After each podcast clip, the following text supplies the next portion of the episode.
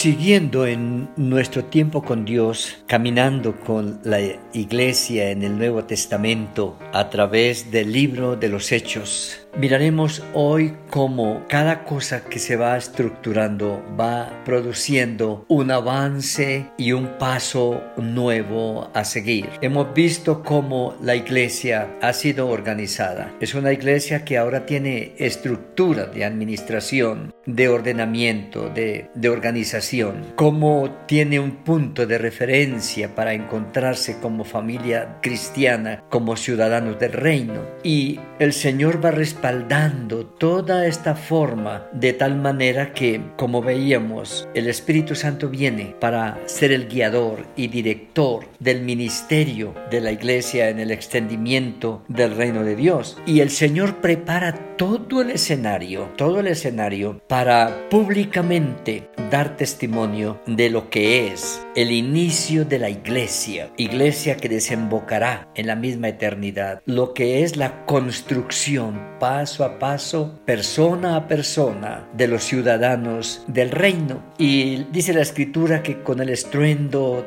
todos los eventos que sucedieron motivan a la gente a reunirse en un lugar. Y una vez reunidos ahí, el Señor motiva a Pedro para levantarse 50 días después. El que había abandonado y negado, ahora se levanta como instrumento para contarle al mundo que están haciendo el verdadero reino, el reino que no es de este mundo, el reino que se fundamenta en el amor de Dios en su amor hacia sus criaturas que creó para amarlas y que aún fracasadas las sigue buscando para encontrarlas y ofrecerles una oportunidad de nueva vida en su nuevo reino. Y Pedro en el versículo 14 del capítulo 2 se levanta frente a esta muchedumbre que está reunida al escuchar todos los eventos de el estruendo y de las lenguas como de fuego que descienden sobre un lugar, pero al igual que la zarza que ardía, la zarza ardía y no se consumía. Y aquí es como, como una comparación, como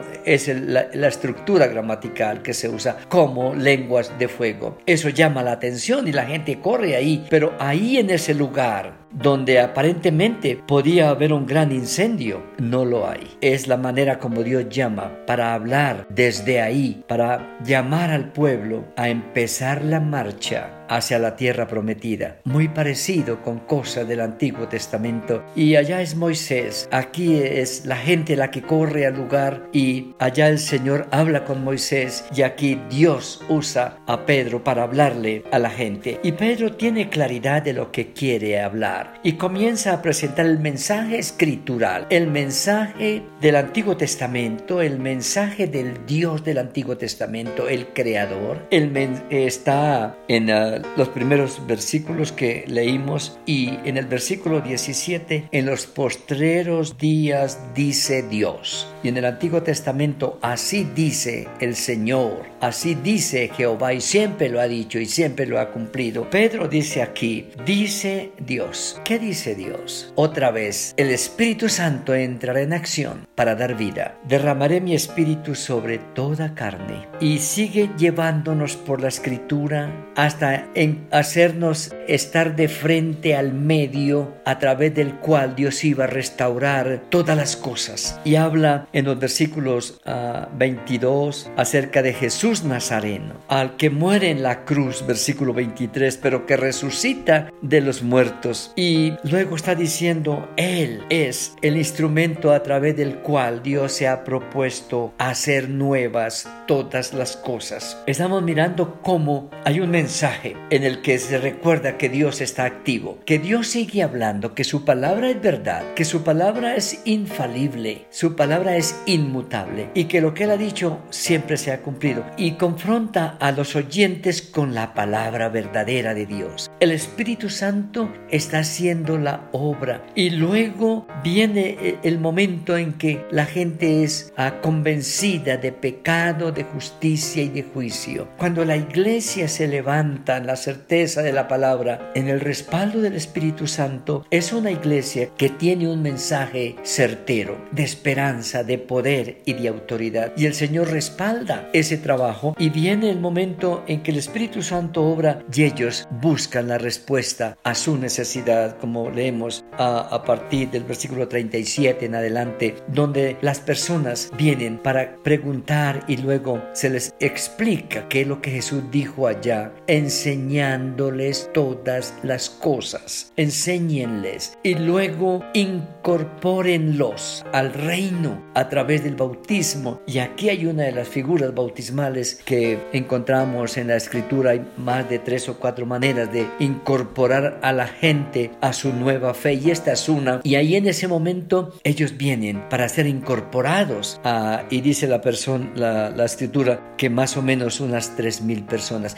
Pero esos incorporados tienen que seguir siendo instruidos de acuerdo a la comisión que Él les dio en el monte, enseñándoles que guarden todas las cosas que os he mandado y que tengan la certeza de mi presencia permanente con ellos para siempre. Y está diciendo, versículo 42, perseveraban en la doctrina de los apóstoles, en la comunión unos con otros, en el partimiento del pan y en las oraciones. Aquí empieza a notarse las características de la comunidad del reino. Aquí comienza a, a ponerse de presente el estilo de vida de la comunidad. Una comunidad nueva, una comunidad con esperanza, una comunidad que está pendiente los unos de los otros, pero una comunidad que ahora unida va a estar pendiente de los de afuera, como dice el versículo 43. Sobrevino temor a toda persona y Dios comienza a obrar a través de ellos y los que han creído están juntos, se ayudaban unos a otros aún